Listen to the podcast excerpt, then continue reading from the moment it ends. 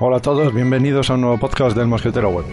Un capítulo muy especial porque os voy a hablar fundamentalmente de informática general, todo relacionado con el NAS casero, pero muy mezclado con conceptos de informática básicos que espero que os ayuden en, no en haceros un NAS casero, sino en cualquier otra cosa que queráis realizar.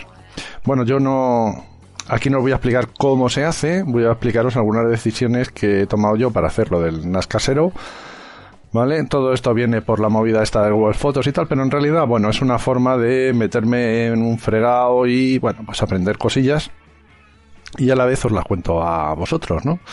Em, ¿Qué es lo que voy a realizar? Pues simplemente una especie de NAS. ¿Qué es un NAS? Pues simplemente eh, un dispositivo que permite el almacenamiento de datos y compartir esos datos a través de la red. Para hacer esto, ¿qué necesitamos? Bueno, pues eh, necesitamos simplemente un ordenador y unos discos. Ya está. Así de sencillo. Así que esto que os voy a contar va a valer para eh, todos aquellos que tenéis un, un PC antiguo, un portátil antiguo, que tenéis por ahí una Raspberry Pi en un cajón, o que tenéis, por ejemplo, un mini PC. En concreto, yo voy a contar que he elegido un mini PC. ¿Por qué? porque ocupa poco y la potencia es suficientemente alta como para que todas las tareas que va a realizar este servidor NAS, ¿vale? Porque va a ser algo más que un servidor de ficheros, pues un mini PC va a cubrirlas de sobra. Pero ya os digo que podéis utilizar cualquier dispositivo desde un portátil a un PC antiguo o por supuesto si queréis poner aquí un mega PC con un servidor Xeon de trope mil núcleos y tal, pues oye, también vale. Yo he elegido un mini PC. También podríamos haber elegido una Raspberry Pi. Bueno, eso lo que queráis. Muchos de vosotros me habéis escrito que con otras alternativas con las que se podría hacer, por supuesto. Esto es solamente un ejemplo. Em, yo no estoy en esta serie de artículos eh, aconsejándoos nada en especial. Simplemente esto es un proyecto que, he montado y punto. Tampoco es un consejo para que vosotros hagáis esto y que con esto os vaya a ir fantásticamente bien. Es decir, con esto quiero decir que mm, un NAS eh, de marca, pues mira chico, si necesitas un NAS, pues te compras un NAS de marca, con app, Synology, Asustor, eh, eh, Western Digital, el que quieras y satisfaga tus necesidades. Repito, yo aquí no voy a explicar el cómo, para eso están los artículos de el diario de Mosquetero Web, es un poco las decisiones un poco que he ido tomando. Ya os he dicho la primera, el mini PC, en lugar de una Raspberry o otro tipo de, dispositivo, porque es silencioso, porque ocupa poco y porque tiene potencia de sobra. Bien, ¿qué pasa con los mini PCs? Que no tienen espacio para los discos. Ese es su principal handicap. Entonces, para cubrir este handicap, ¿qué es lo que he hecho? Pues comprar una caja externa. He comprado una caja externa Orico, que además lo que tiene es una controladora RAID que tú pones los dos discos, discos que tengáis por ahí sin usar o discos que tengáis en un NAS de gama baja, por ejemplo, o cualquier tipo de disco, lo colocáis ahí, eh, muy fácil, en una su ranura, sencillísimo, y luego tiene unos jumpers, tiene unas pestañitas que las pones en una cierta posición de forma muy sencilla y pues con eso haces un RAID. ¿Qué es un RAID? Pues fundamentalmente es hacer un volumen lógico de un volumen físico, o sea, de un disco físico. Es decir, ¿qué es esto del volumen y los discos? Los discos tienes varios discos y lo que puedes hacerlos es unirlos y que formen parte de un único volumen lógico. ¿Qué es el volumen lógico? Es lo que ve el sistema operativo, es lo que tú formateas, es lo que tú manejas, es donde tú escribes los datos. Entonces, con un RAID lo que consigues es que el, sistema operativo vea, en este caso yo me he comprado una caja de dos discos, pues que vea los dos discos como uno solo. Eh, hay cajas de, de dos discos, o sea, sí, de dos discos, de tres, de cuatro, de cinco. Hay cajas eh, que valen mucho dinero y que están muy bien preparadas para todo esto. Yo he cogido la más barata, ya sabéis, para hacer siempre eh, los proyectos lo más barato posibles, hice el PC de los 150 euros y ahora este NAS casero pues he elegido una carcasa bastante barata y un mini PC, con lo cual por debajo de los 200 euros puedes tener un, NAS bastante potente. Como digo, eh, un NAS, pero bueno, puede ser cualquier cosa. Bien, pues ya tenemos entonces el ordenador, que es el mini PC, tenemos donde poner los discos, en esta cajita externa que se conecta por USB al mini PC. em, si estáis reutilizando un PC antiguo, pues bueno, ahí ponéis los discos en las bahías que tengáis libres y, y fuera. Y por último queda el software, ¿no? Hemos hablado del hardware, pues vamos a hablar del software. ¿Qué sistema operativo he elegido? Bueno, también se pueden elegir aquí un montón de sistemas operativos que te hagan el, este NAS y en concreto yo quería probar Open Media Vault. Aquí podéis poner TrueNAS o incluso cualquier línea, Linux, perdón, ¿vale? En mi en mi proyecto yo he elegido Open Media Vault porque me apetecía probarlo y es un sistema operativo que te permite, bueno, en realidad no es un sistema operativo, ¿vale? Es una aplicación que te permite gestionar un dispositivo como si fuera un NAS, un servidor NAS, ¿vale?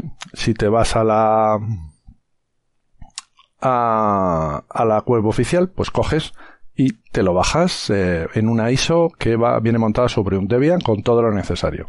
Pero se puede instalar sobre cualquier Linux, ¿vale? Es nada más que una aplicación que puedes instalar sobre cualquier Linux.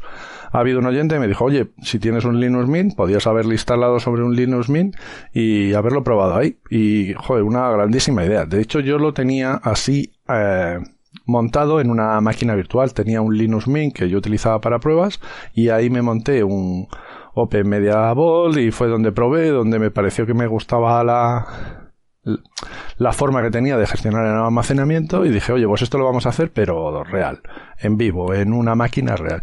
Pero lo cierto es que lo podía haber hecho en un, en un Linux Mint directamente. ¿Y qué tiene esta visión buena? Bueno, porque así tendrías el mini PC que te podría seguir sirviendo tranquilamente de, de PC de escritorio y a la vez está haciendo de servidor. No es que sea muy aconsejable tener un servidor que a la vez hace otras tareas, porque sobre todo las tareas de PC de escritorio pueden hacer que se cuelgue el ordenador y por tanto todos los servicios dejarían de funcionar. Pero bueno, aquí estamos hablando a nivel casero y tampoco pasaría nada. Reinicias el servidor y punto pelota, ¿no? Tampoco hay que preocuparse tantísimo. Así que bueno, el caso es que yo finalmente lo que hice fue instalar Em, la ISO que te puedes bajar directamente de la web oficial de Open Media Vault y nada, directamente. A partir de ahora, en vez de Open Media Vault que es muy largo, diré OMV, ¿vale? Así más, más cortito, OMV. Y bueno, pues eso, instalé OMV en el mini PC y con ello eh, gestionar directamente todo lo que tiene que ver con el almacenamiento.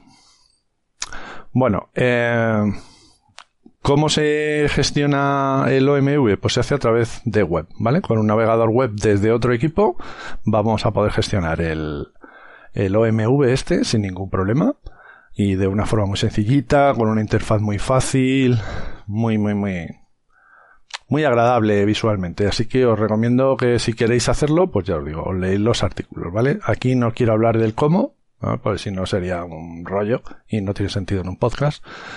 Pero eh, una vez que tienes montado el, Open Media Vault, lo siguiente que tienes que hacer es un poco configurarlo, ¿vale? Y cómo lo tienes que configurar. Bueno, pues en este caso lo que tienes que hacer es configurar los servicios de almacenamiento que quieres dar. ¿Qué son los servicios de almacenamiento? Pues cómo quieres compartir tú tus datos. ¿De acuerdo? Entonces, bueno, eh, por defecto hay un montón de formas de compartir datos, pero vienen desactivadas y lo que tienes que hacer es activarlas. ¿Cuáles son esas formas de activar los, los servicios? Pues, por ejemplo, eh, yo he activado, o en el proyecto este con los artículos, he activado FTP, que es un servicio muy sencillito y que permite eh, leer y escribir Archivos de forma fácil, sencilla, muy rápida. Solo tiene un problema que es eh, la información no va cifrada. Pero bueno, si se supone que está todo en local, en tu casa, el que no vaya la información cifrada igual no es un problema. Ya si lo que quieres es acceder desde fuera de tu casa, que también en un futuro será otro artículo de, este proyecto, pues bueno, ya veremos que estos servicios igual no son tan adecuados. Pero bueno, por FTP se puede hacer o también se puede hacer por, por Samba. Por SMB, Thieves, Samba, ¿vale? Son el mismo protocolo que en el fondo es el protocolo de compartir de carpetas de Windows. Ese es el SMB Thieves que permite, pues cuando compartimos en una red local una impresora o una carpeta, pues ese mismo. ¿vale? El Linux es Samba, en Windows Thieves. Bien, pues este protocolo también se puede activar en el NAS, en el OMV, lo activas y ya lo tendríais directamente ahí puesto para poder hacer eh, intercambio de ficheros, como si fuera un Windows normal, y poder subir vuestra información, vuestras fotos, vuestros documentos y tenerlo todo en el NAS, la copia de seguridad, con cualquiera de estos dos servicios, FTP o eh, SMB. También tiene por defecto los servicios de NFS, que sería como un compartir carpetas, pero de Linux, de Unix. Y también eh, puedes hacer un servidor rsync, ¿vale? Con lo cual eh, poder comunicar con clientes rsync, que también es una opción bastante interesante. Pero bueno, en los artículos ya he elegido los dos más sencillos, los dos que es probable que conozcáis muchos de vosotros. El compartir carpetas, la mayoría de la gente que utiliza Windows. El FTP, también muchos de vosotros al menos habréis oído hablar de él y veréis que es muy sencillo subir carpetas y, y bajarlas y de todo. Así que, bueno, pues eso sería principalmente lo que sería hacer un, un NAS, ¿no? Un NAS sencillo, que simplemente sirve para compartir información y que puedas meter información. Bueno, em, pero luego lo que podríamos hacer es que este, este NAS se convirtiera además en una especie de servidor NAS, en que ofrezca unos servicios más. Uno de estos eh, servicios podría ser un servicio de eh, compartir fotos o un servicio de almacenamiento de fotos, ¿vale? Yo eh, os he puesto en el artículo un par de aplicaciones que lo que hacen es directamente si las instalas en el móvil que cuando llegas a casa por el wifi se sincronicen o por el FTP o por el SMB, ¿vale? Con lo cual tendríamos un servicio de automatización de eh, almacenamiento de fotos eh, bastante sencillito, ¿de acuerdo? Y no necesitaríamos más. Pero se podrían hacer más cosas. Podríamos montarlos un servidor eh, que ofreciese más cosas. Por ejemplo, ¿qué cosas podríamos poner? Pues podríamos poner un servidor Plex. Podríamos poner más cosas. Podríamos poner un servidor de sincronización. En realidad podríamos tener cualquier cosa que hagáis con el, por ejemplo, con el móvil, ¿no? Pues, tenéis una aplicación de notas, pues podemos tener nuestro servidor de notas. Tenéis una aplicación que permite acceder a web, pues podemos tener nuestro servidor web, podemos tener nuestro servidor WordPress, nuestro servidor de base de datos. Eh, yo que sé, cualquier cosa que os imaginéis lo podemos tener y fundamentalmente lo podemos tener porque tiene soporte para Docker y un soporte bastante sencillo. Hay que instalarlo, habilitarlo y una vez habilitado, eh, manejar lo que son los contenedores. Y con estos contenedores, pues las posibilidades son infinitas, absolutamente infinitas, tantas como contenedores tengáis. Que lo habéis montado con un mini PC, pues contenedores x86. Que lo habéis montado con una Raspberry, pues contenedores ARM. Las posibilidades, lo que vuestra imaginación quiere hacer con ese PC, ya mm, para programación, para almacenamiento, para bases de datos, sistemas operativos, para cualquier cosa que os imaginéis, ahí la podéis hacer, ¿vale? La podéis hacer un servidor de mensajería para tener vuestro propio Mumble, para comunicaros por voz o por lo que sea. Lo podéis montar en este servidor sin ningún problema, administrarlo todo a través de la web del OMV y de una forma relativamente sencilla. Bueno, tampoco me quiero extender mucho más. Con esto quiero decir que podéis reciclar vuestros PCs, meterles un sistema operativo dedicado al almacenamiento y ya está. Así de, así de sencillo. ¿Vale? Incluso si tenéis algún NAS eh, un poco más antiguo, que ya no tiene la potencia que vosotros queréis, hombre, podéis comprar la carcasa y sacar los discos. Esa es una buena recomendación. Pero si, por ejemplo, le podéis hacer ahí una unidad y es casi, pues ni tendríais que hacer eso, directamente lo podríais montar vía red o, bueno, las posibilidades son muchísimas y se puede utilizar cualquier PC, cualquier PC. Por supuesto, eh, no lo he dicho, claro, pero la principal razón de para tener un NAS es para tener una copia de seguridad de tus datos. ¿eh? Eso es así.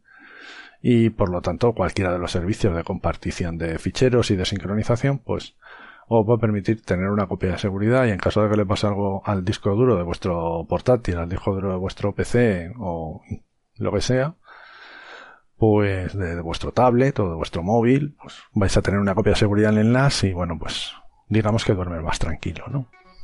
En fin, posibilidades infinitas, un mini PC, una caja de discos y Open Media Vault en mi caso, pero entended que puede ser cualquier cosa, puede ser cualquier PC, con cualquier disco, con cualquier distribución Linux, esté especializada no en almacenamiento. Así que no os doy más la murga con el NAS casero y espero que os guste. En el canal voy poniendo también todos los artículos Así que si entráis en el canal de Telegram de Mosquetero Web, allí los, los iréis viendo. O podéis ir a diario.mosqueteroweb.eu y ahí también tenéis os podéis eh, suscribir al blog y, y, os llegarán las notificaciones cuando escribo un nuevo artículo. Pues nada, sin más ya me despido, nos vemos en otra, chao chao.